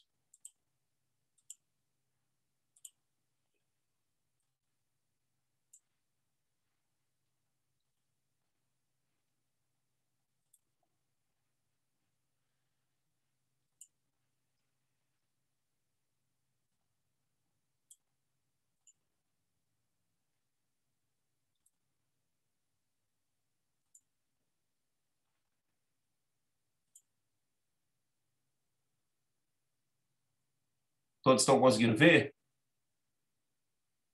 Sim. Sim. Beleza. É, então, é, 30 anos de curso, né? É, e aí eu trouxe um pouco dessa reflexão, cidades 30 anos depois, onde estamos. É, ela é centrada, obviamente, é, em Belo Horizonte, mas eu acho que é uma discussão que a gente pode, é, em grande parte, transpor para as cidades maiores do Brasil de modo geral, e isso eu acho que quase que para qualquer contexto urbano. Né? Então, vou passando aqui os slides, a gente vai comentando. Bem, ah, desculpem aí, as, algumas imagens estão muito ruins, mas foi dificílimo achar algumas, algumas questões que eu queria ilustrar é, com uma qualidade um pouco melhor. É, o primeiro ponto que, que eu, a gente vê é o seguinte: com quase todo mundo que a gente conversa, especialmente quem não é da área de, de arquitetura e urbanismo e, é, e tem uma vivência maior da cidade de Belo Horizonte, é, a tendência da maior parte das pessoas é sempre dizer o seguinte: ah, Belo Horizonte perdeu muita coisa, Belo Horizonte era uma cidade mais legal, era uma cidade com que as pessoas é, eram mais próximas, o ambiente era muito menos hostil, etc enfim, é sempre uma, uma fala muito nostálgica, no, no sentido de que a cidade era melhor e a cidade foi perdendo atributos com o passar do tempo, sabe? E pensando um pouquinho na, é, na hora de compor essa, esses slides aqui para trazer para a nossa discussão, é, eu não sei, eu tenho uma visão um pouco diferente, uma visão mais otimista é, dessas mudanças que a cidade que a cidade vivenciou, aí, especificamente dentro desse período de, de 30 anos, do que a gente costuma escutar. Né? Eu acho que essa fala nostálgica ela acaba sendo uma fala prevalente na maior parte das vezes. E, não sei, é eu enxergo as coisas de, de um modo diferente. Então, a primeira coisa que me veio à cabeça aqui foi pensar na construção dos espaços públicos que a gente tem na cidade hoje, é, e na forma como esses espaços eles vêm sendo utilizados e apropriados pela população do município. Né? Essa primeira imagem que eu trouxe, aí todo mundo sabe, da Praça da Estação, né? ela é uma imagem aí do, do, de fins da década de 80 e início da, da década de 90. E o que, que a gente tem? Né? A gente tem uma praça que deixou de ser praça completamente. Né? nesse momento, é, que eu, eu mesmo era adolescente, né, é, aí, começo, meio da adolescência, a gente não tinha muita perspectiva. A praça, obviamente, todo mundo conhecia a Praça da Estação, mas a gente não tinha muita perspectiva desse espaço como praça. Né? É, esse espaço de cunho é, de cunho agregador, com essa, com essa importância cívica é, de encontro que a, é, de grandes eventos que a Praça da Estação tem hoje, é uma coisa que estava completamente perdida nesse momento, né? Assim, e a cidade estava tomada nessa época a praça estava completamente tomada com uma área de estacionamento, né? O, o monumento no meio da praça quase desaparecido, a gente com uma visão muito prejudicada é, do espaço ó, da, do prédio da estação, os dois lados da praça ainda que ainda permanecem com uma significativa desconexão, mas nesse momento completamente é, desconectados. E essa situação que a gente vê aí da Praça da Estação, ela talvez para mim fosse a mais emblemática de todas, mas ela não era exceção dentro do território do município. Né? A gente tinha um, um, um espaço, o espaço urbano, de modo geral, entre aspas, tido como vazio no território do município, ele era rapidamente preenchido. Ele virava estacionamento, na maioria das vezes, e aquilo deixava de ter qualquer tipo de, de, de percepção de fruição por parte da população. Né? Então, esse cenário aí, é o, o primeira, a primeira situação em que a gente teve movimento nesse sentido de, de trazer de volta o espaço para as pessoas, para os pedestres. A gente teve lá com fechamentos do, dos quarteirões da Praça 7 na década de 60, depois com o projeto BH Centro na, nos quarteirões fechados que qualificaram aqueles quarteirões. A gente teve isso na Praça da Estação, e isso, de uma certa maneira, foi virando um movimento contínuo, é, claro que de uma certa forma pela ação do poder público, mas também, e em grande parte, pela atuação da própria população. Né? É, e o que, eu, o que eu enxergo é que, assim, eu, o, aqui está uma outra situação de que eu até peguei de uma notícia aí do, do Estado de Minas, mostrando um pouquinho da, desses princípios que nortearam a, a requalificação da Praça da Estação, já com esse pensamento de ser um espaço para manifestações culturais, para eventos, etc. Mas essas coisas, assim, a gente é, existe às vezes uma ilusão de da gente ou, ou de, de, parte da população de, de entender que alguma coisa acontece ou deixa de acontecer exclusivamente por conta do, da atuação do poder público. E na verdade, gente, assim, é claro que é, administrações com orientações distintas, com prioridades distintas, vão gerar um maior ou menor impacto no espaço urbano, por um lado que a gente considere positivo, por um lado que a gente considere negativo. Mas a participação da população, a reivindicação, né, a busca de, de, de fazer aquele desejo da população ser impresso dentro das políticas públicas, das políticas é, urbanas da cidade, ele tem muita importância. Né? Então, eu acho que essa, essa história aí de, de 30 anos de modificação e de qualificação de vários espaços que a gente tem dentro da cidade, ela é também uma história de, de mobilização e é também uma história de é, conflitos que a gente tem dentro do território da cidade. Porque nada dentro do espaço urbano, dentro da, da, das políticas urbanas, por mais que, para nós que somos da área de arquitetura e urbanismo, e consideremos determinadas questões muito óbvias, nada é pacífico. Né? Assim, nesse, nesse meu tempo de atuação dentro da prefeitura, nada, a coisa mais simples que a gente considerar, ah, eu quero trabalhar com a qualificação de espaço público, com ajardinamento, tal, uma política de adoção, coisas que parecem banais, a gente acha, ah, todo mundo vai gostar disso, e a coisa não é assim. Né? Então, tudo que existe, tudo que acontece dentro do território da cidade, ele passa por um processo é, de discussão, seja uma discussão oficial, né, uma audiência, etc., mas passa por um processo de discussão dentro da sociedade em que a gente tem gente defendendo e gente batendo pau, metendo pau, sendo contrário, etc. E é o equilíbrio, ou, ou, ou às vezes o desequilíbrio dessas posições, que vai gerar algum tipo de, algum tipo de resultado dentro do espaço urbano. Mas o fato é que é, eu, pelo menos, enxergo que de, do, de fins aí da década de 80 até a, a, o, o momento que a gente tem hoje, essa agenda da qualificação do espaço e do, e do espaço para as pessoas, ela ganhou, aí desculpem aí a, a, a repetição de palavras, mas ela ganhou muito espaço dentro do debate público.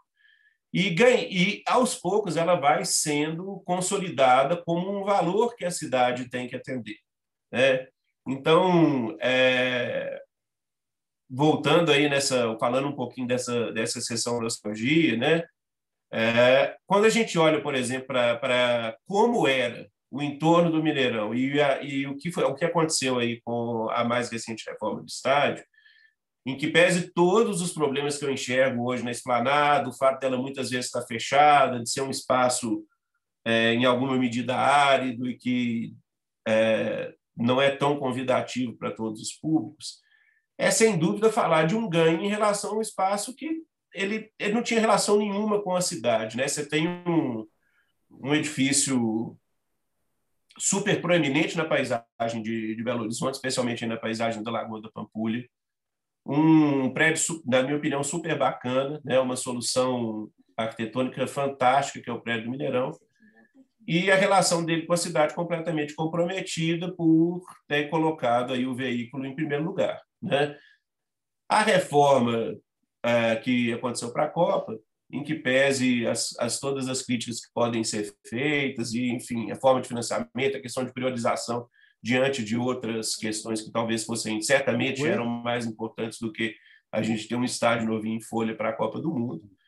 Mas é um reflexo de que a discussão do espaço é, para as pessoas ela vai aos poucos, é, de fato, tomando conta é, e entrando na agenda das discussões da cidade. Né? Ela deixa de ser uma coisa de nicho, uma defesa só nossa aqui de arquitetos, urbanistas, etc., e passa a ser um valor a, a ser considerado. Né? Essa foto aí é muito bacana porque tem o pessoal aí é, com esporte náutico na Lagoa da Pampulha, que é uma coisa que a gente é, sonha em ter um retorno, não, não propriamente pelo esporte, né? mas, mas sim pela qualificação é, pela qualidade da água da lagoa e por outras outras atividades que podem ser proporcionadas, mas eu acho que ela ela tem esse outro lado esse outro lado negativo que é a, a relação da edificação com a cidade que está em grande parte prejudicada é, e que hoje é uma, uma coisa que me parece muito mais interessante.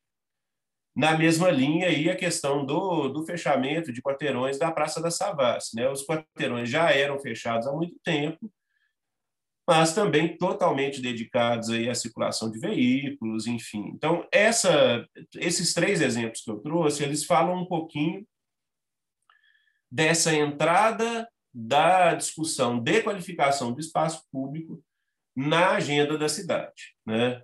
Isso e, e, quando essas coisas começam a acontecer, eu poderia ter trazido outros exemplos aqui. Tentei trabalhar com aqueles que são é, de, de, conhecimento mais amplo aí de, de todos, mas quando essas coisas começam a acontecer, é, é porque a gente está tá vendo essas discussões deixarem de ser uma discussão particular ou particularizada no sentido de, de, uh, de dizerem respeito a um, a um grupo muito pequeno de pessoas e cada vez mais virarem uma discussão da sociedade. Né? Eu, eu acho que uma coisa muito legal de trabalhar no poder público e no poder público municipal é porque as coisas, em última instância, acontecem é nas cidades. Né?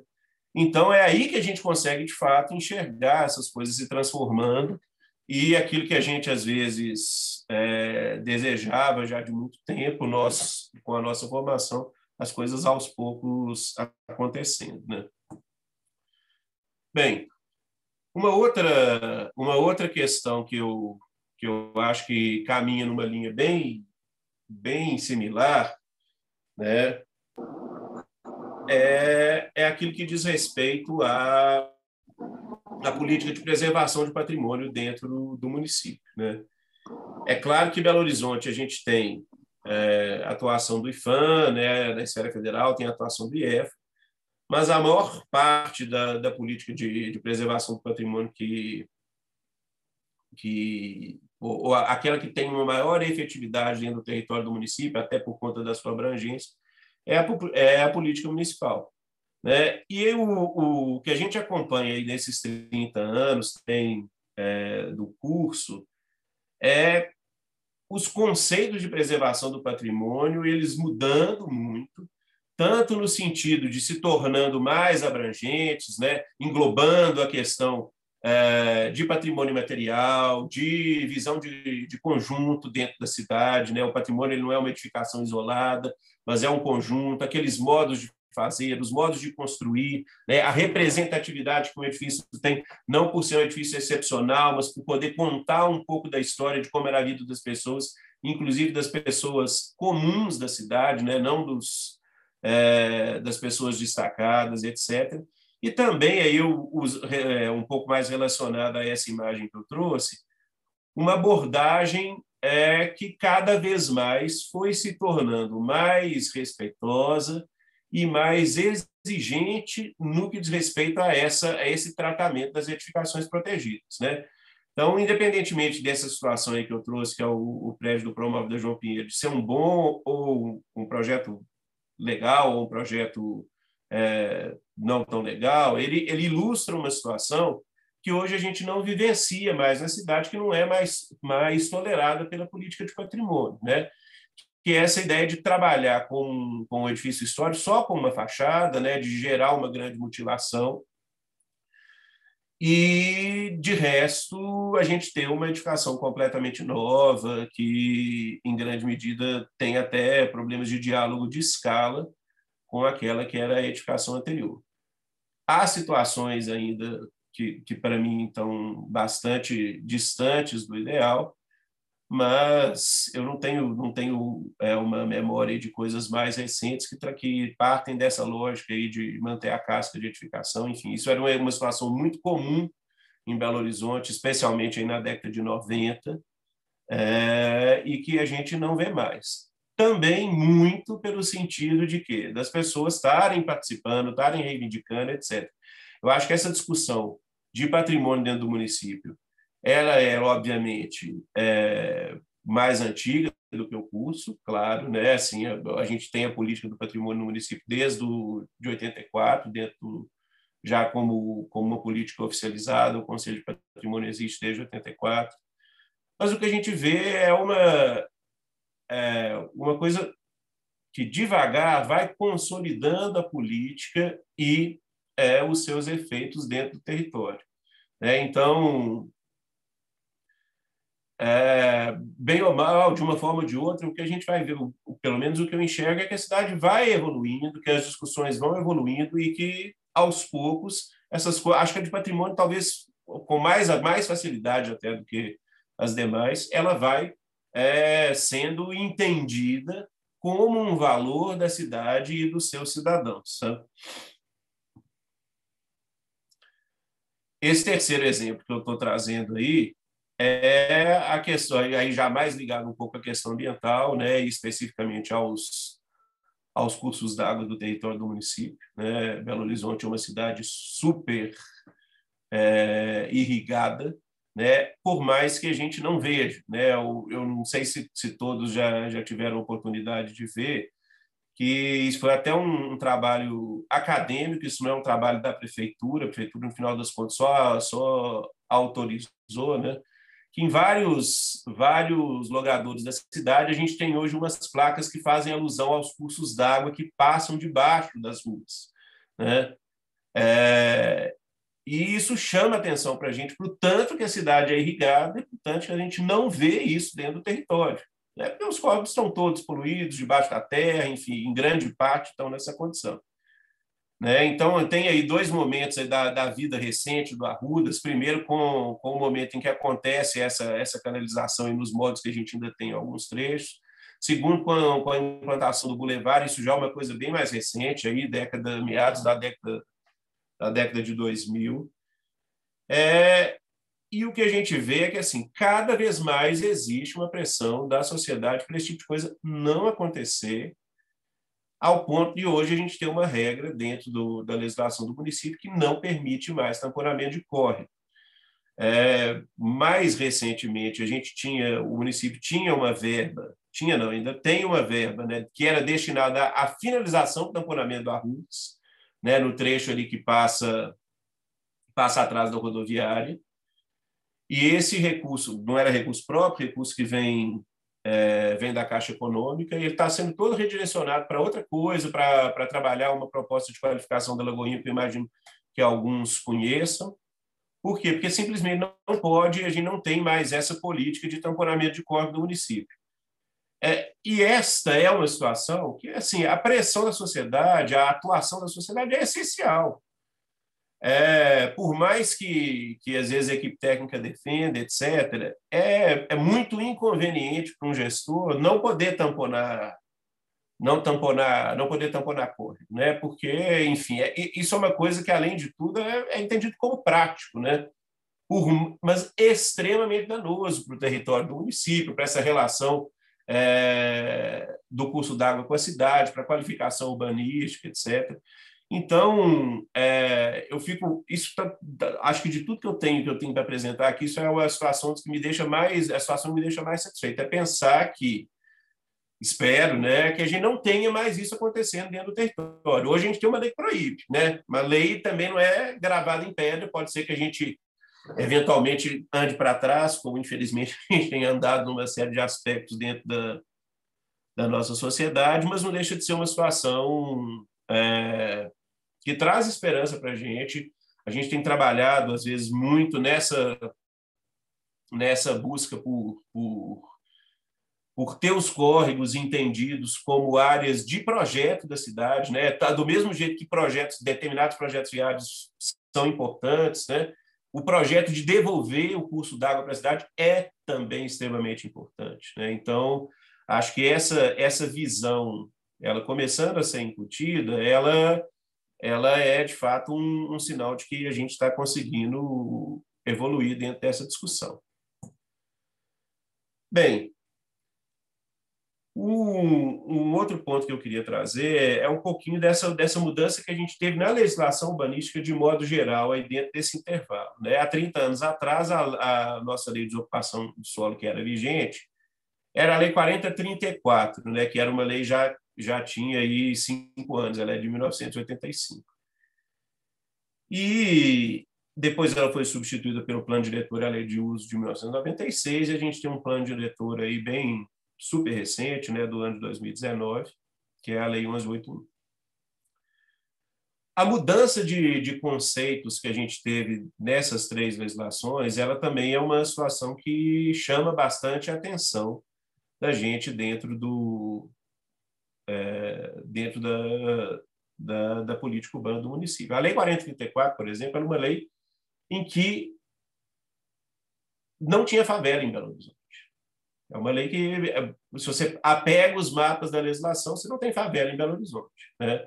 A área de favela ela não é classificada, ela não é objeto de nenhuma é, de uma de nenhuma leitura de planejamento, né, de nenhuma ação de planejamento.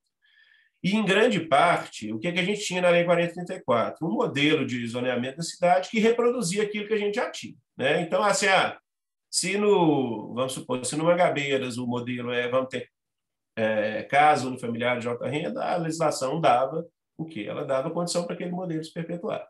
Né? As áreas que tinham uma previsão de maior verticalização, mesma coisa, etc, etc.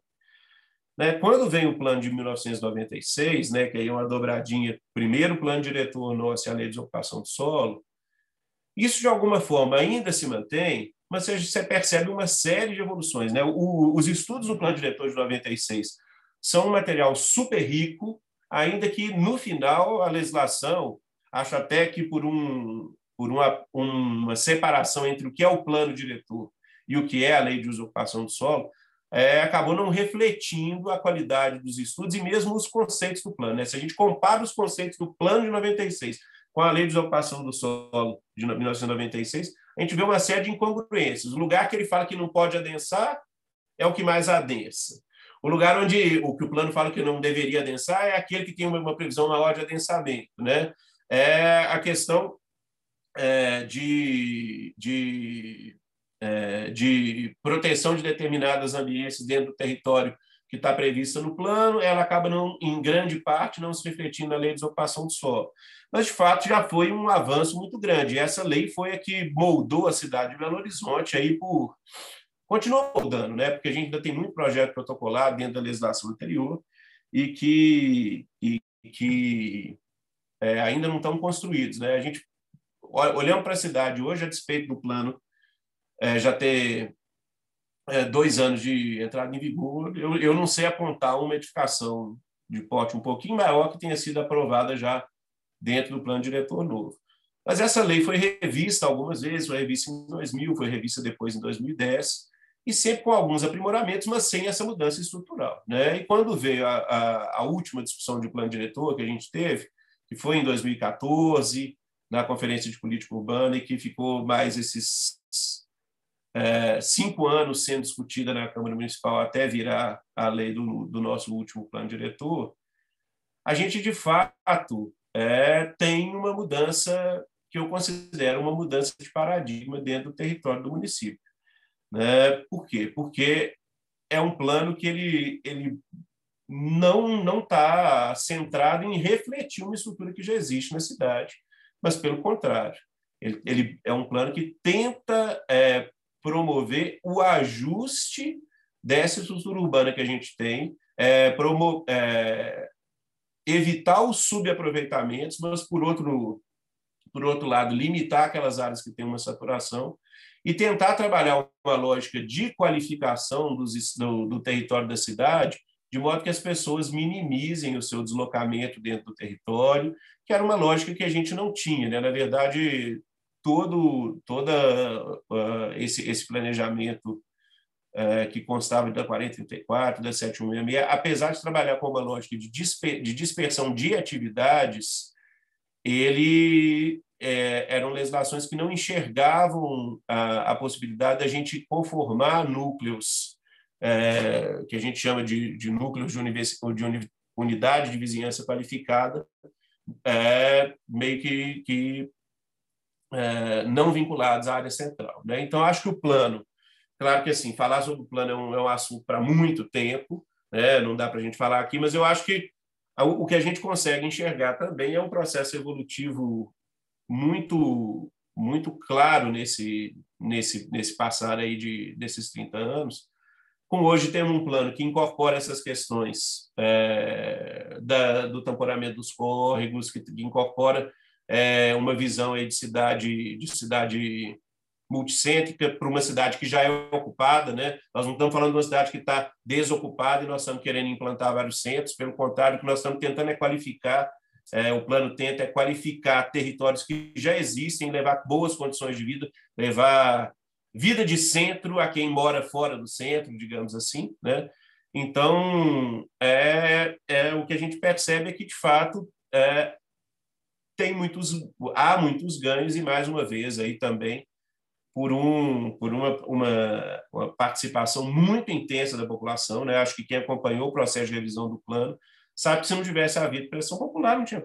Né? Nós estávamos com o plano com a, com a regra e igualzinha estava lá em 96, provavelmente com mais adensamento onde já está adensado e menos adensamento onde não está adensado.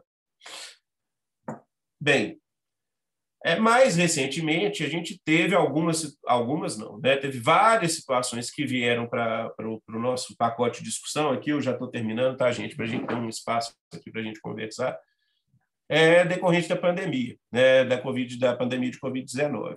E, basicamente, o que ela foi destacar é, é que, a despeito dessa, desses ganhos e desses, dessas evoluções que eu destaquei, tem muita coisa na cidade que ainda está longe, muito longe de ser resolvido, e a Covid acabou destacando, né, exacerbando a situação dos problemas sociais.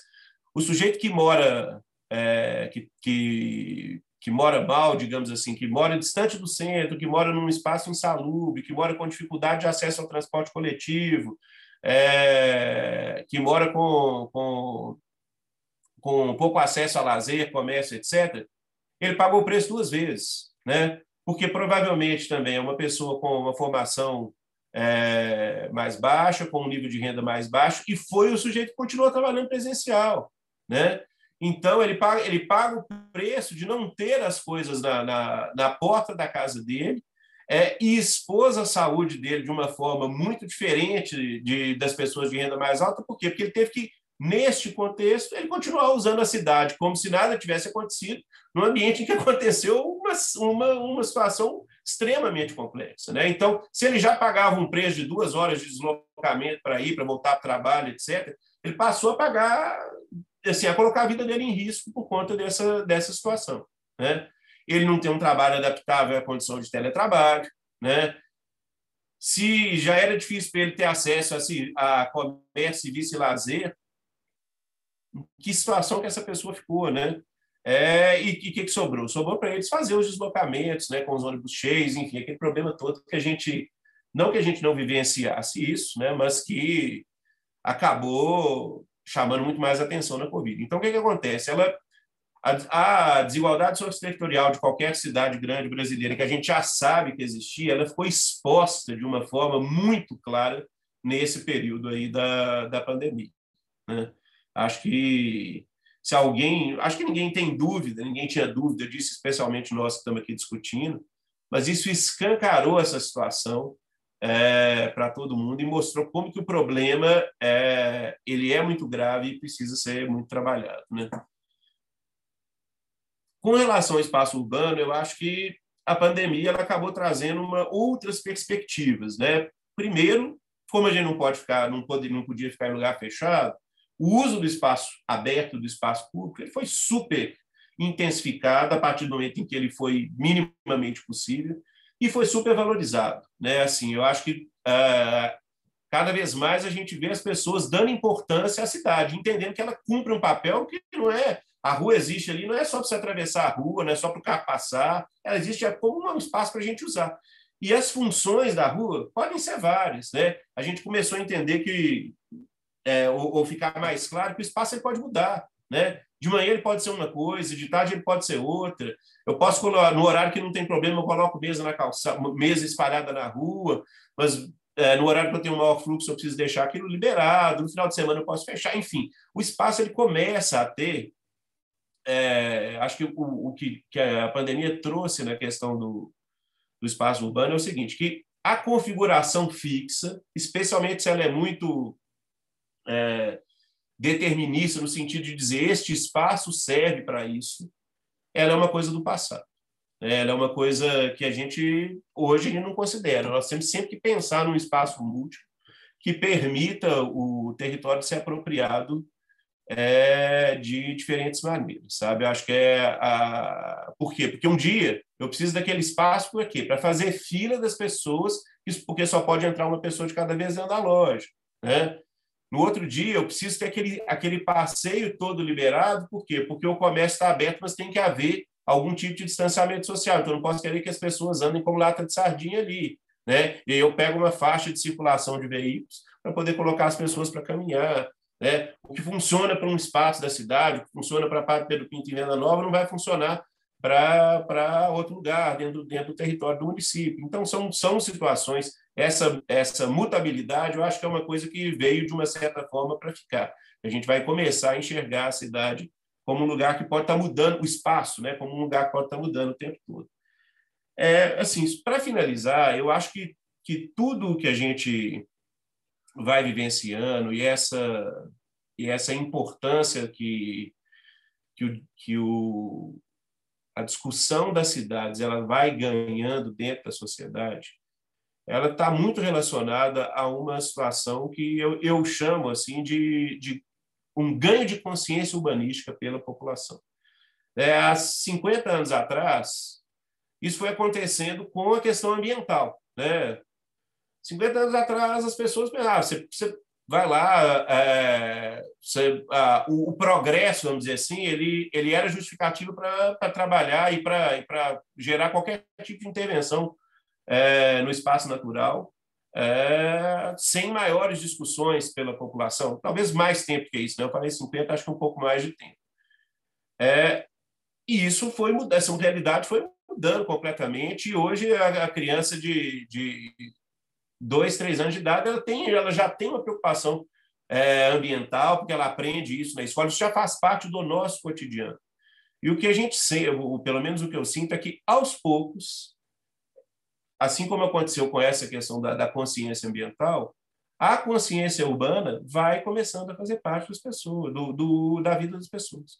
Elas vão enxergando que isso é, é tão importante para elas quanto a questão ambiental, ou quanto qualquer outra coisa dentro do território. Aqui no lugar que elas habitam, né? É o espaço que elas habitam, a maior parte da população do Brasil e do mundo vive nas cidades, né? E a discussão ela vai deixando de ser uma discussão de nicho, ela passa a ser uma discussão cada vez mais ampla. A gente vê cada vez mais as pessoas querendo discutir a cidade. E acho que isso é um fator super positivo, né? De tudo que de tudo que eu, eu sinto acontecendo nesse tempo que eu eu estou trabalhando na prefeitura e no meu no, no tempo de, estar tá discutindo essas questões de cidade, o que eu sinto de mais legal, de mais interessante é o seguinte, que não há uma discussão pública que a gente vá fazer que a gente não tenha demanda, que a gente não tenha interessado, que muitas vezes a gente tenha mais gente interessada do que espaço, enfim. Cada vez mais as pessoas querem discutir as cidades e nós, é, a, a despeito de sermos os especialistas do, da discussão, etc., a gente cada vez mais tem que compartilhar isso com outros profissionais, com pessoas de modo geral, pessoas é, é, com a população de modo geral, e cada vez mais as pessoas sabem discutir. Né? E isso eu acho que é uma coisa muito positiva. Bem, era isso que eu queria trazer aqui. Vocês desculpem, eu acabei me alongando um pouquinho mais. É um problema que eu tenho sempre, acabo sempre falando mais do que do que eu tempo. Mas estamos aí para poder fazer o debate, discutir, enfim, trocar um pouco de ideias, que é a parte mais legal. Valeu.